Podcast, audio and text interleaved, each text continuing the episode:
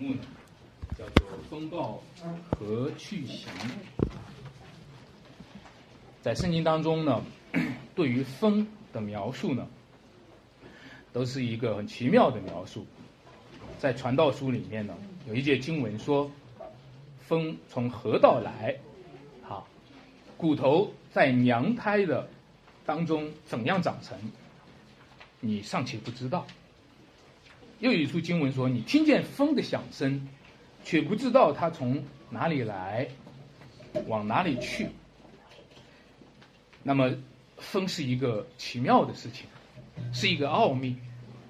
那如果我们啊刚刚打开上创世纪的时候，会看见神的灵运行在水面上，在原文当中的神的灵就是灵和风是同一个字啊，所以呢。讲到风，它是很奇妙的，啊，它是一个来去无踪的，啊，一个自然现象。但这段经文里面呢，却把一个风浪的兴起和风浪的平静呢，啊，它放大了，它用一个特写的镜头，它把这一个风浪的来去呢，给我们显示出来，让我们看见这个风暴忽然兴起来。又退去了，他怎么退去的呢？就是耶稣斥责风和海。耶稣斥责风和海，就给我们捕捉到了风暴来去的一个镜头，就让我们看到风暴究竟所依然的一个原因，就是耶稣的命令。耶稣的命令比风暴更强大，耶稣的命令呢？耶稣耶稣的呼召呢？比风暴风暴。更强烈。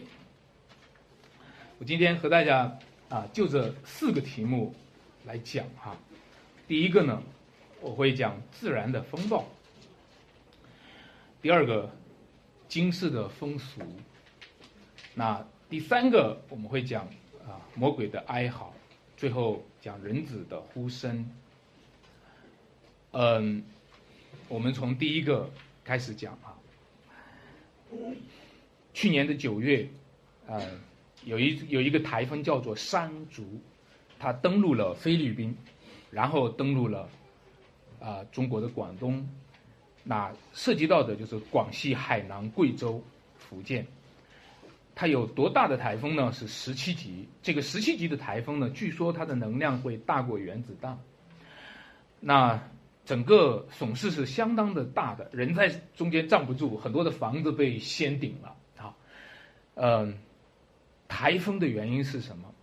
就是一个自然界的失和的现象。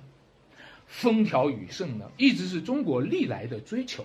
许多的国王都希望在他的任内风调雨顺，因为这好像是上天给他面子一样。所以他们很期待啊，能够风调雨顺。如果发生了有一些灾难的话，他们这个国王呢，也会扮演一个中保的角色。啊，以前有一句话，它就是“万方有罪，啊，罪在正宫”，意思就是说，呃，天下的罪都是由于正犯了罪。但实际上，真正的中保呢，只有耶稣。耶稣是中保，耶稣是万物之主，耶稣是万王之王。耶稣他的命令，他的斥责，止息了风浪。自然界呢，背后是一个超自然的。天超自然的力量，你可以想，耶稣对着那个风斥责他，那个风就止息了。那风和海，它是没有位格的，你怎么能够对风去讲话呢？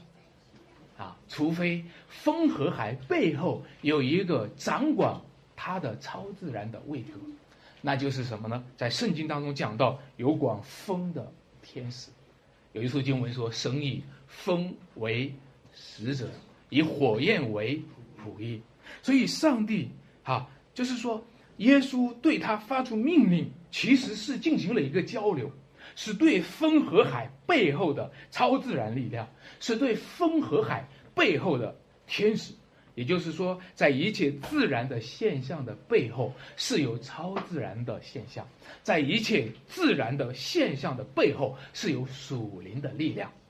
所以耶稣斥责他们，耶稣命令他们退去，以至于风和海就平静了。这是什么意思？就说耶稣是神的儿子，他的名比天使更尊贵，他的名比管风的天使，比管火焰的天使更尊贵。众天使和有能力的都服了他，在他死里复活、升上高天的时候，他的名字被高举，超乎万民之上。一切的天使，一切有能力的，都要服从他，不但是今生的，而且是来世的。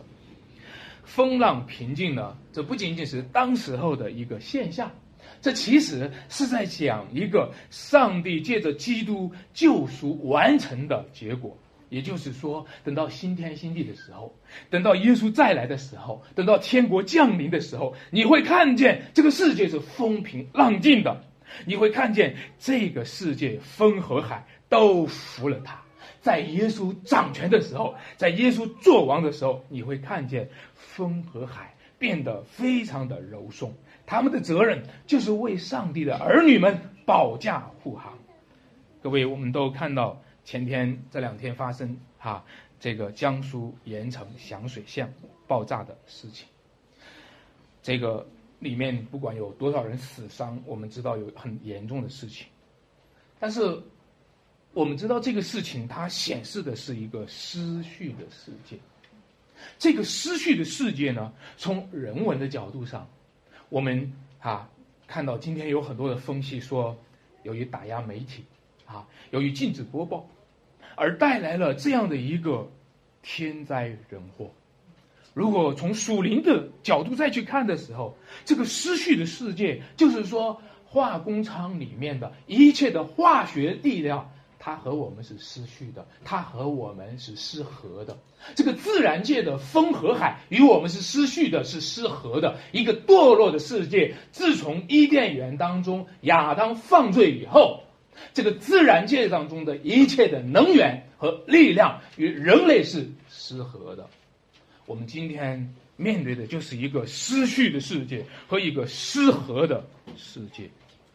而这个时候有福音传给我们，告诉我们说，这个福音不仅仅是关乎人，这个基基这个福音是关乎世界，这个福音不仅仅是关乎人，这个福音是关乎自然，这个福音不仅仅是关乎你的灵魂得救，这个福音是关乎宇宙万物当中都要因着基督掌权而重新的归位，也就是说，每一个力量。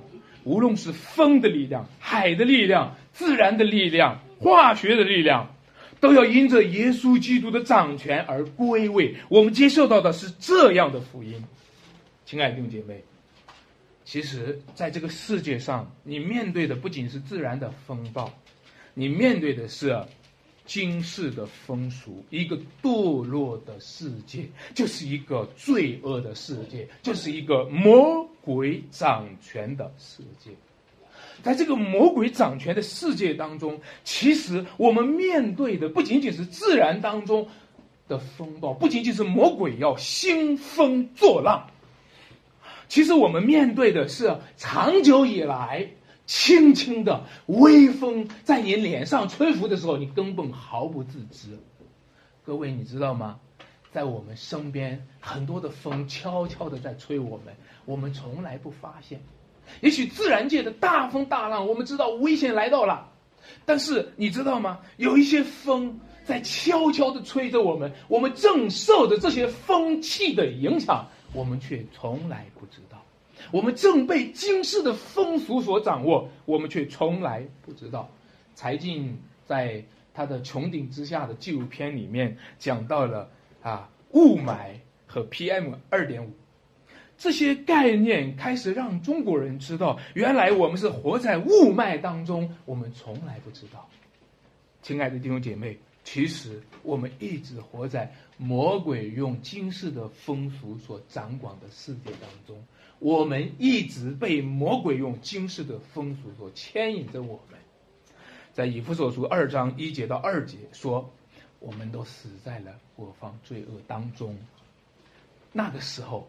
当然，这个时候还有很多人都是死在了过放罪恶当中，行事为人随从今世的风俗，顺从什么空中掌权者的首领。然后又说，就是现今在悖逆之子心中运行的邪灵。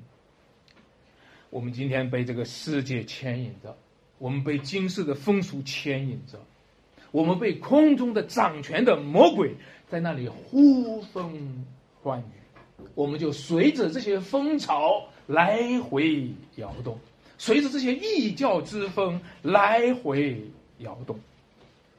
亲爱的弟兄姐妹们，其实你有没有看得见这段经文里有一个群体运动？这个群体运动呢？就是什么呢？就是当时候耶稣要赶出那个魔鬼来，那两个人被鬼附的，耶稣要赶出那个污鬼去的时候，他们就央求耶稣说：“如果把我们赶出去的话，把我们放到什么地方吗？猪群里。”你有没有看到这里有一个群体运动？魔鬼在空中掌权。他在个人的心中掌权，他在群体的心中，每一个人心中掌权，而形成了一种群体效应。你有没有看见今世的风俗牵动着每个人的心？每个人都约定成俗，都要照着那个群体的文化，被那个文化来推动。你说那些猪哈，莫名其妙的忽然就被魔鬼附体了。如果是一个猪忽然出现了病态的现象，或者癫狂，或者就冲下山崖，还好；不是一个猪，是什么？一群猪，一群猪。倘若假设一下，那里面有一个猪是清醒的，这不对呀，这方向跑的不对呀，我们不能够往地狱的路上跑呀，我们不能够往灭亡的路上跑呀，我们要清醒呀。然后后面的猪过来，一哄而上，就把它推下去了，是不是？各位，你知道吗？魔鬼。在另一处经文当中，这个魔鬼的名字叫做什么？叫做穷。这个魔鬼他会做群体运动，他特别喜欢搞群众运动，他特别的喜欢能够把群众动员起来。所有的人都被一种错谬的文化所裹挟而去。亲爱的弟兄姐妹们，让我们今天看见吧。今天在中国很多的人。是被群众文化裹挟而去。如果有个别的人，他的理智是清醒的，他仍然无能为力，因为这个群体会推着你，你你情不自禁，你不由自主，你身不由己，你是人在江湖，身不由己。有的时候，我们明明知道这个世界在堕落，这是一个将亡城，对吗？我们看到了爆炸的事情。我们看到了种种灾难的事情，我们都是其中的一员。我们都看到这个世界急速的向着灭亡的路上去走，但是大家你知道吗？大家都习惯了用群体做掩护。他说一句话：“只要不是我一个人死就行，天塌，大家死。如果我个人得了癌症，这个很痛苦；如果我个人遭了灾难，这个很痛苦。如果是大家一起死，没什么痛苦。”各位。你知道吗？这就是今世的风俗，这就是魔鬼作为穷在群体文化当中的运动，这就是迷惑个人的心，让他们死死了都不知道怎么死的。亲爱的弟兄姐妹们，所以这段经文有一个词叫做“死人埋葬死人”。有一个门徒要跟随耶稣，然后到耶稣面前来说：“主啊，容我先回去。”埋葬我的父亲，这个先回去埋葬我的父亲，这个这个并不是说他父亲已经现在死了，啊，并不是说现在死了，但这两天就要奔丧了，这两天就要埋人了。不，他说主啊，让我先把我父亲打发，将来老了送终了以后，让我再来信主吧。今天有多少人都是这样，啊，现在还来不及信主，等我父母死了，把他们的事儿给办了，对吧？然后把他们这个事情都解决埋了以后。我再来信主，等我老了，等我退休了，没事儿做了，再来信主吧。要在他们的心目当中，那个“先”这个词原文到就是首先就是第一的意思，你知道吗？中国人很多的人都是把埋葬父母作为第一要务而活的。你知道为什么父母要生儿子吗？生儿子就是为了我死了你埋葬我。很多的中国人。一直以来有一个孝悌文化，百行孝为先，对吧？如果你不孝的话，在中国你是臭名。如果你作为一个基督徒的话，你很可能会背上不孝的罪名。这就是很多的基督徒面临的压力，因为他没有办法摆脱中国对于孝敬父母的这样的一个教导。那孝敬父母有什么不对吗？孝敬父母当然是对的。但是为什么由于我们孝敬父母而无法孝敬我们的上帝？由于我们孝敬父母而无法敬拜我们的天父呢？因为，我们今天的孝敬父母是一个虚假的东西，因为我们今天的孝敬父母本质上是埋葬父母。为什么久病床前无孝子？因为我们的任务不是孝敬他，我们的任务是埋葬他。因为我们等着埋葬他，他还在活着，他还活着，他还病着，他就是不死。为什么？因为我们都是死人，在埋葬死人。你看到活着不给吃，死了供钱起，这就是什么呢？我们更在乎的孝敬是死去以后的穿上孝服，然后孝子们跪下跪下来磕头，然后有一个徒有虚表的孝子，这就是所谓的孝敬。各位，你既然孝敬，为什么你活着的时候不是那么孝敬呢？为什么死了之后你那么孝敬呢？因为你是死人，因为你是死在最终的人。因为，你更害怕老人死去化为厉鬼对你带来的威胁。因为你害怕死亡的权势，你根本不在乎生命。活着的人，他身上有着生命，生命的主会找你算账。亲爱的弟兄姐妹，你知道我们被什么样的风俗所捆绑吗？这就是孝弟的文化，从祖先到子孙早就死了。从亚当到我们早就死了，每一个人一代又一代的活在死里面，他的任务就是为了死去的人活着。我们常常小时候骂起人来，最喜欢骂的人就是埋人，啊，因为我们每一个人都已经死了。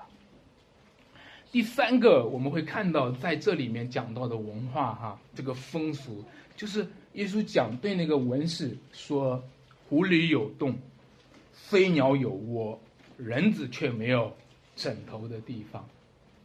那个文士说：“主啊，我无论你无论往哪里去，我都要跟随你。湖里有洞，飞鸟有窝，人子没有枕头的地方。也许这个点出来我们的要害。今天中国人追求的就是洞，就是窝，就是房子。”就是安逸的生活，就是做一个快乐的猪，快快乐乐的活着，然后死去，然后让死人埋了这个死人。狐狸和飞鸟来比人子的生活，这是不是一个恰当的一个比喻呢？耶稣说：“狐狸有洞，飞鸟有窝，他就是刻意的要把你的眼光从人的身上引走。他不是让你看人，他让你对比的是狐狸，他让你对比的是飞鸟。”他不是让你对比人，因为你习惯了，因为我们都习惯了对比人。你看某某人，张家也好，李家也好，你看某某人，你看人家活的才像个人呢，对不对？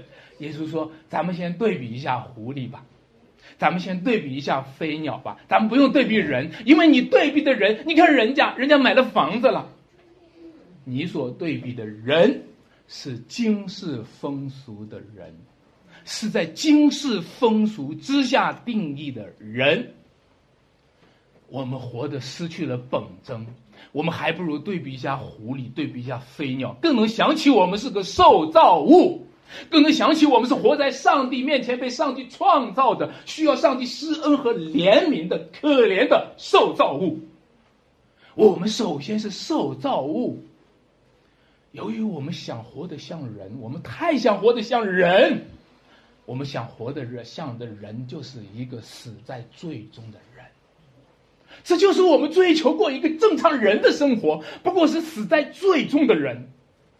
亲爱的弟兄姐妹，但是这段经文告诉我们说，其实你不应该被今世的风俗所控，你不应该活在魔鬼的权下，你不应该被魔鬼牵着鼻子走而毫不自知。你成为神的儿女，有奉于基督复活的生命，有奉于复活的国权。冲破一切死亡权势的辖制和一切死人埋葬死人的迷惑，亲爱的弟兄姐妹们，让我和你讲，今天是一个赶魔鬼的时代，福音来到就是一个赶魔鬼的时代，耶稣来到就是一个赶魔鬼的时代，因为耶稣来了，他就讲天国近了，你们要悔改。天国近了，就是说神的国来了。神的国来了，就是说魔鬼的国要去了。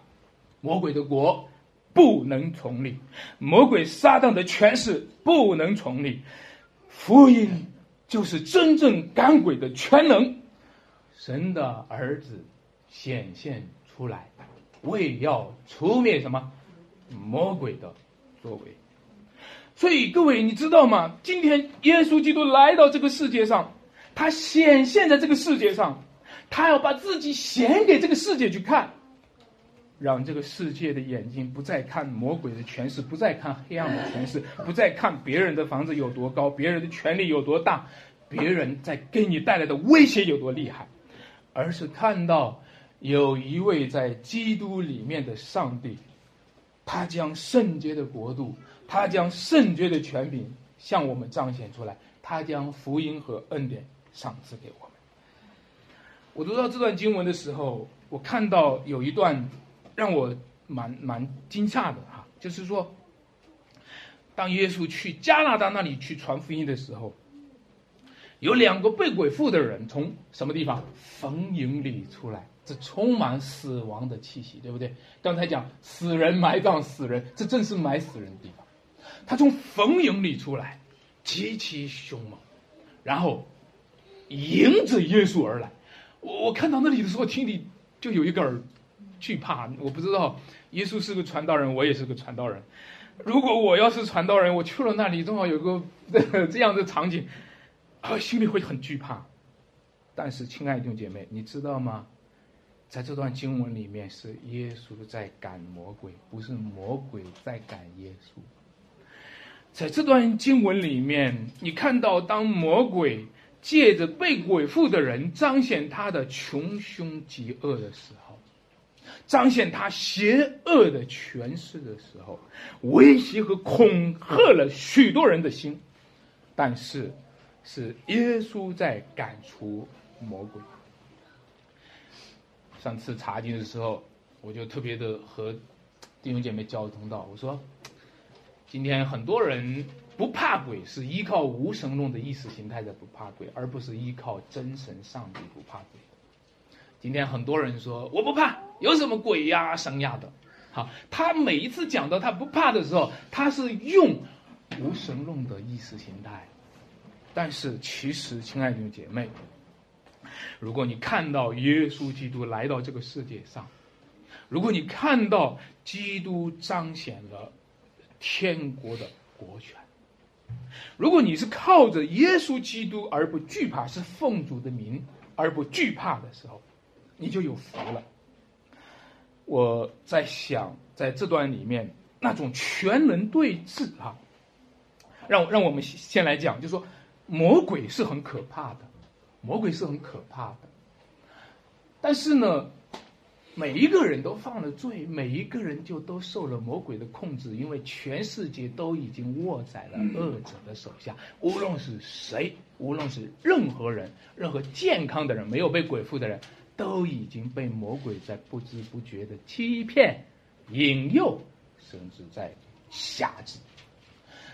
但是程度会不一样嘛？对不对？一个被鬼附的人，哈，一个一个因为被鬼附而神经失常的人。一个因为被鬼附而疯狂的人，这是一个程度不一样的一个程一一个状况。那被鬼附了的人和一般的人区别在哪里呢？就是说，他被魔鬼彻底的统治了，他被魔鬼全面的控制了。由于一个被鬼附的人被魔鬼彻底的统治、全面的控制，以至于魔鬼能够完全的彰显他，魔鬼能够把他的穷凶极恶、邪恶彰显的、发挥的淋漓尽致。所以遇到被鬼附的人就会害怕，对吧？遇到被鬼附的时候，人就就就非常的紧张。但实际上，各位弟兄姐妹们，在街上遇到的每一个人。每一个穿的衣冠楚楚的人，他的里面都隐藏着那个可怕的魔。我们遇到的每一个人，他里面的深层次都藏着那一个黑暗的权势，在某一个时刻会忽然爆发。那如果我们面对着这一些魔鬼的权势的时候，我们会觉得他很害怕，我们会觉得他很厉害。啊我们甚至希望不要看见他，我们希望不要看见他。我的外婆呢，嗯，讲她年轻的时候，讲讲到说，他有一天晚上，当然他会讲那个过去的时间，家庭当中的穷呀，还有苦。他说有一天晚上，因为回家太晚的时候，他说他看见了鬼啊，但当然他说的鬼就是死去的人啊，然后，他就特别的害怕，他就吓得。跑回了家，他就觉得，他就说，大概活不成了，啊，大概活不成，你知道吗？到到现在他还活得很好，到现在还活着，大概活不成了。弟兄姐妹，你发现没有，在我们心里面有一个隐藏的东西，就是怕看见鬼。我们怕鬼，我们怕黑暗，我们怕邪恶，我们怕看见鬼。但是唯有，唯有你。看见基督里面的神，才能够让你不害怕魔鬼。唯有让你看见基督里面的神，才能让你不会害怕看见鬼。唯有看见基督里面的神，亲爱的弟兄们，你知道在旧约当中，看见神是会死的。不是说看见鬼会死，在我们今天在这里中国人说是看见鬼会死，在旧约当中说讲到看见神会死的，那我有一条路你可以，就是看见神是通过在磐石血中看见神，是通过在基督里面看见神，你看见他的荣耀，你有看见他的恩典，你看见他的主权，你有看见他的救赎，你有看到耶稣基督里面死而复活的大能。亲爱的弟兄姐妹，我希望你不是在这个世界当中看见了鬼，而落入了梦魇当中无法自拔。多少人精神抑郁，多少人崩溃自杀，多少人因为忽然看见了黑暗的权势，而无法走出来，因为他没有看见光明，因为他没有看见基督里面耶稣作为上帝儿子的彰显。所以今天耶稣与那被鬼附的人面对面。就是要彰显一个基督里的神给我们看见，让我们看见基督里的神，让我们看见上帝在基督里面预备的救恩，看见上帝在他儿子基督里的生命可以胜过死亡，可以践踏魔鬼。在这个过程当中，我想是发生了一个全能对峙。我们会看见耶稣赶出了乌鬼，但是这个这个。这个镜头太快，你们看到高手过招的时候哈，那个速度太快，你是看不清是怎么回事怎么回事的，对不对？如果魔鬼赶出耶稣的话，你也看不见他用了什么招，对不对？你也没有看看得出来他用了什么方式，就让魔鬼被赶出去了。但是其实我告诉大家，这里面有一个全能角逐的过程，这里面有一个隐含的一个危机的一个过程。就是当耶稣的全能、上帝的全能与魔鬼的全能面对面的时候，发生了一个互相的赶逐，就是天国的权势要赶逐魔鬼的权势的时候，你知道吗？魔鬼也来赶耶稣，魔鬼也兴起他的权势来赶耶稣和属于他的人。你有没有看到，当耶稣赶出鬼以后，那个合成的人出来央求耶稣？不要到他的城里，看到吗？你有没有发现，在一个全能对峙当中，当耶稣赶逐乌鬼的时候，其实魔鬼仍然在调动他的力量，他也想把耶稣赶出去。亲爱的弟兄姐妹们，其实你知道吗？在十字架的道路上，充满了对耶稣和属于耶稣门徒的赶逐。直到今天，在成都的很多的弟兄姐妹们再被赶出去。直到今天，直到最近，我们还能够看出看到很多的弟兄姐妹们，他们租个房子都不行，他们租个房子都不行，他们租了房子，马上就要房东解除，他们被追来赶去。你说主啊，你不是赶鬼吗？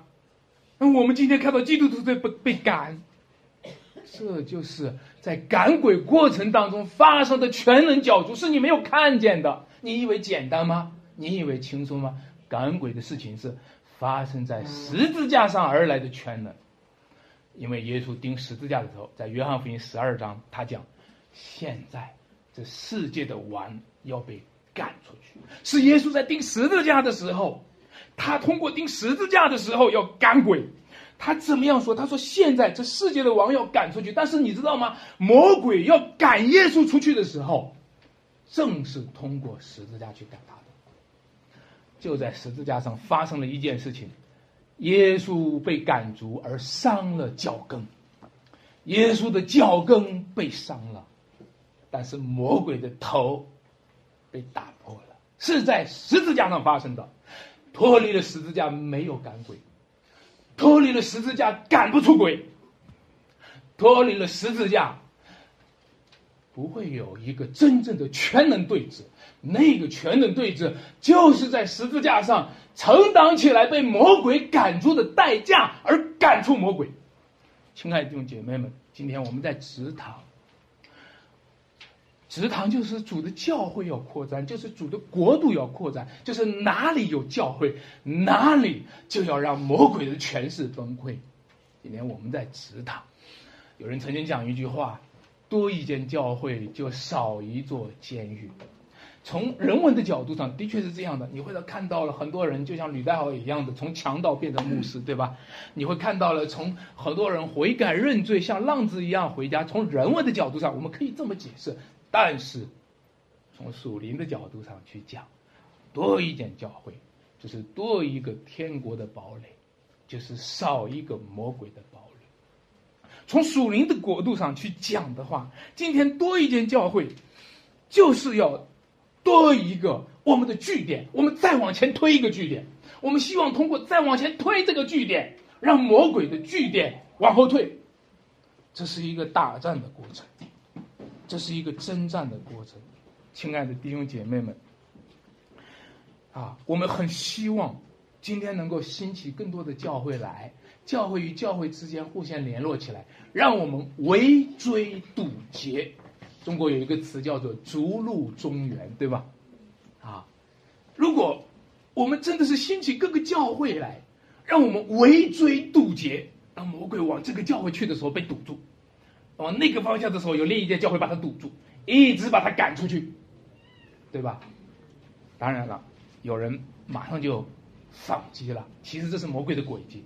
你们说多一间教会就多一个，少一个监狱是吗？他说。多一个基督徒，就少一个中国人。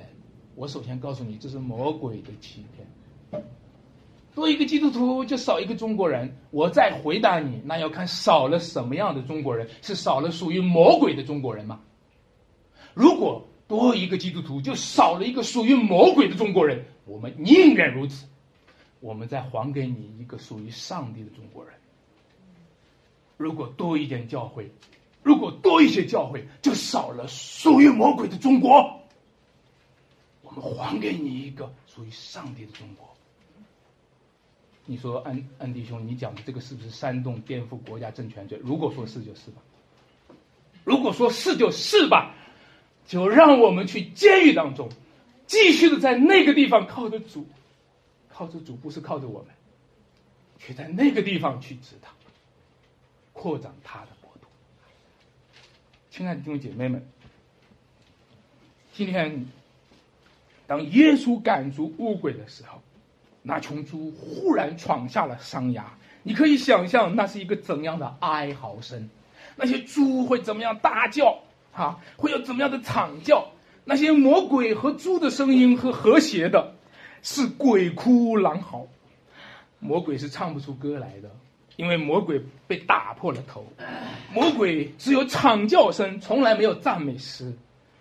魔鬼若逼迫主的儿女，伴随着逼迫的就是惨叫声，而不是歌唱声。魔鬼若逼迫主的儿女，这不是宣告着我们的失败，是宣告着他们的气急败坏。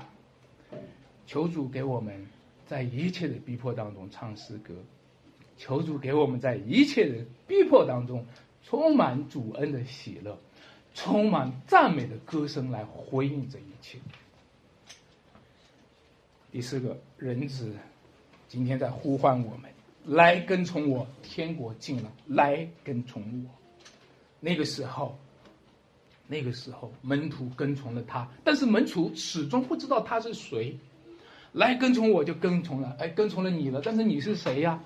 哈，也许吧，也许知道你是基督，但是等到耶稣平静风和海的时候，他们就说：这到底是怎样的人？他不知道耶稣是谁，门徒不知道耶稣是谁，魔鬼倒知道耶稣是谁。魔鬼在那里喊说：“神的儿子啊，我们知道你是谁，是吧？时候还没有到，你就叫我们受苦嘛。”你可以想象他是什么样的风贝，什么样的声音？你可以想象一下他是怎么样的哀嚎声。这似乎是一个讽刺，就是我们这些有理智的人、有理性的人，还比不上那些邪灵能够认出耶稣是神的儿子来。你太有理智了，你太有理性了，你一点都没有灵性，比不上魔鬼有灵性。你应该有圣洁的圣灵作为你的灵性。亲爱的弟兄姐妹们，让我们知道耶稣是谁。他是神的儿子，他在床上睡着了，但他其实是不打盹、不睡觉的那一位。他在床上睡着了，但是其实他从来都在保护我们。他是神的儿子，魔鬼认出他是神的儿子来，又能怎么样？魔鬼知道准确的答案，又能怎么样？我们与你无干。神的儿子，我们与你无干，与耶稣无干的人知道他是神的儿子，又能如何？与耶稣无干的人能够背出教条，背出小要理问答来，又能如何？如与耶稣无干的人，他是神的儿子，但是因为他是神的儿子，他却要灭你，他要灭你下地狱。与耶稣无干的人，但是与耶稣有关的人，因为他是神的儿子，你也是神的儿子。阿门，因为他是神的儿子，你要分享儿子的位分与儿子的产业，儿子的灵要进入到你里面，你会呼叫阿爸，天上的父亲。亲爱的弟兄姐妹们，我们要知道他是谁，他也知道我们是谁。当文士过来要跟随耶稣的时候，耶稣并没有回答他，因为耶稣知道我们是谁。当文士说：“乌龙，你往那里去，我都要跟随你。”耶稣并没有说：“好啊，欢迎啊。”耶稣却有却说什么：“狐狸有洞，飞鸟有窝，人子没有枕头的地方。”耶稣知道我们是谁，主认识谁是属他的人。亲爱的弟兄们，这就是在所谓的预定，所谓的拣选，因为今天。福音向全世界传播，但不是每一个人都会信主，不是的，不是的，一定不是。只有那耶和华所赐给基督的人，天赋和赐给圣子的人，他们会信主。那一批人是天赋专门拨出来的一批人，归给耶稣基督为圣。我不知道今天在座的各位，上帝。他在你身上的计划是什么？那是一个隐藏的奥秘。今天作为我们是传讲他的福音，但是我们相信，凡是听见他声音就跟随的人，主在你身上有奇妙的旨意。主来呼召另一个门徒，那个门徒说：“主啊，你呼召我是好，但是我先要回去埋葬我的父亲。”主在呼召另一个门徒，他说：“任凭死人埋葬死人，你跟从我吧。”耶稣主动的找了另一个人，那个主动找他的，他没，他没，他没回答。耶稣主动的找了另一个人，他在神面前曾经祷告，他说：“父啊，你从世界上赐给我的人，我已经将你的道赐给他们。我今天最担心的，我最惧怕的就是我不是他拣选的人。我今天最为你担心的也一样，就是你不是他拣选的人。如果你不是他拣选的人。”你就在你的身上难以听见他的声音，这些声音面对面的会错过去。亲爱的弟兄姐妹们，求主怜悯我们，我们恳求他的恩典，让上帝在我们中间寻找世上的人，在这个世界寻找属于他的儿女，属于他到一个地步，到一个什么地步呢？属于他到一个地步，就是。主说：“任凭死人埋葬死人的时候，他跟从了主。属于他到一个地步，就是主说，埋葬你父亲不是你最重要的任务，你的任务是属于天上的父亲。属于他到一个地步，属于耶稣到一个地步，属于上帝到一个地步，你不是属于你的父亲，你不是属于你的儿女，你不是属于你的丈夫和妻子。如果耶稣呼召你。”要你和他一同坐牢，要你和他一同受苦，要你和他一同背十字架，属于他，属于到要你与他一同受苦、一同得荣耀的地步。我不知道这个挑战摆在我们眼前，还有多少的人今天会被主的光显出我们心中的黑暗。你知道，今天家庭教会始终坚持的一条路，就是说，中国基督教会不是属于中国，是属于基督。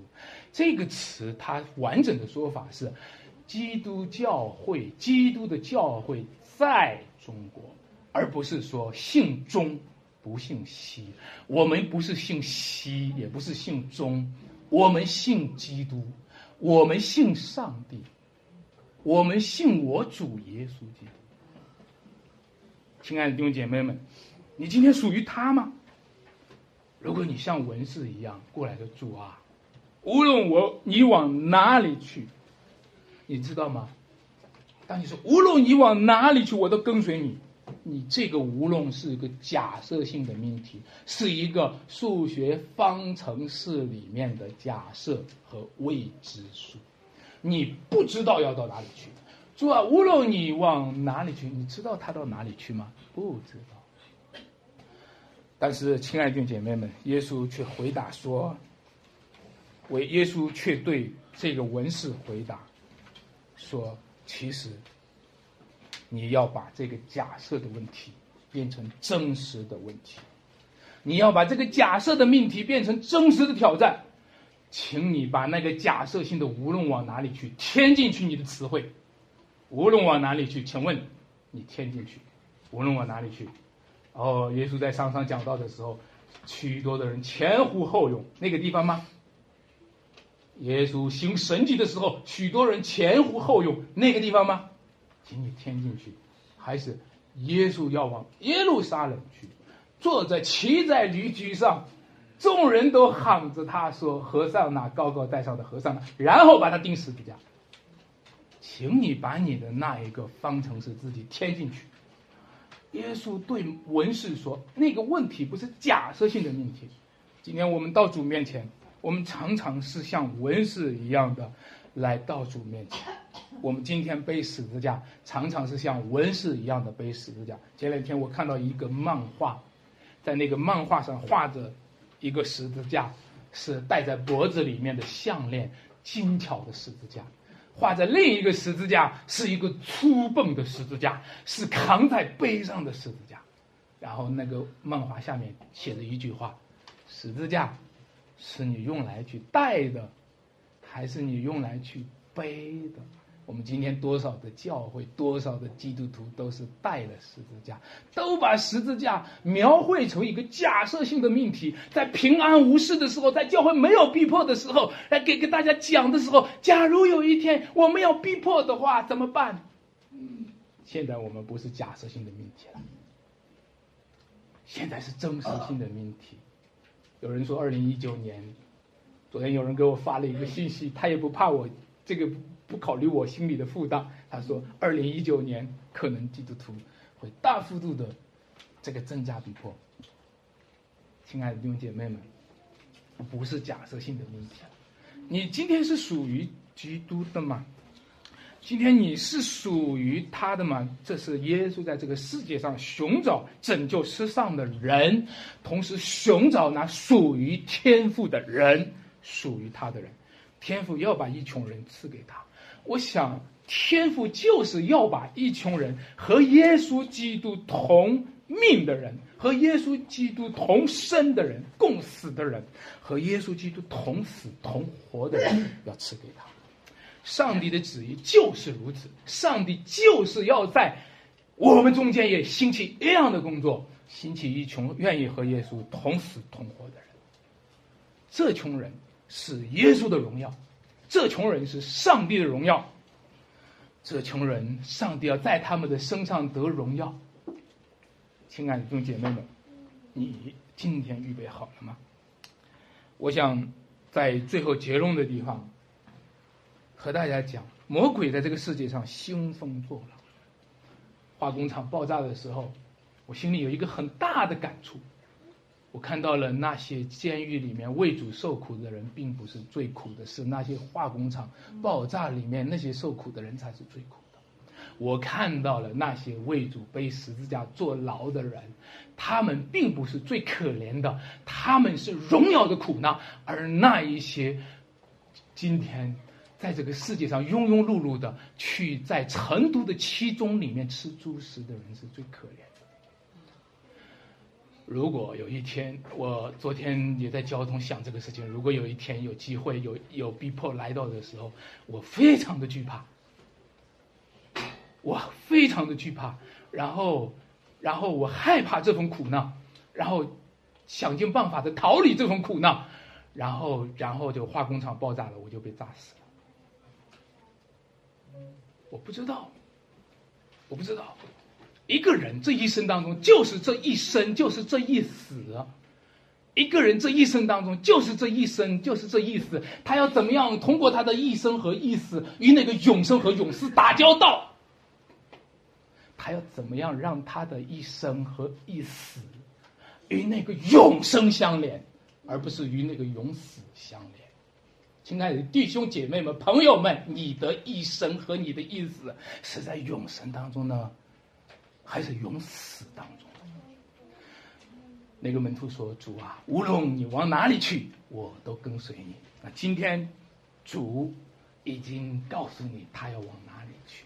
他要往耶路撒冷去，他要往各个他山上去，他要往十字架的道路去。如果你愿意，那求主今天就感动你的心，跟着他去，因为你继续看的时候，他要往复活的地方去。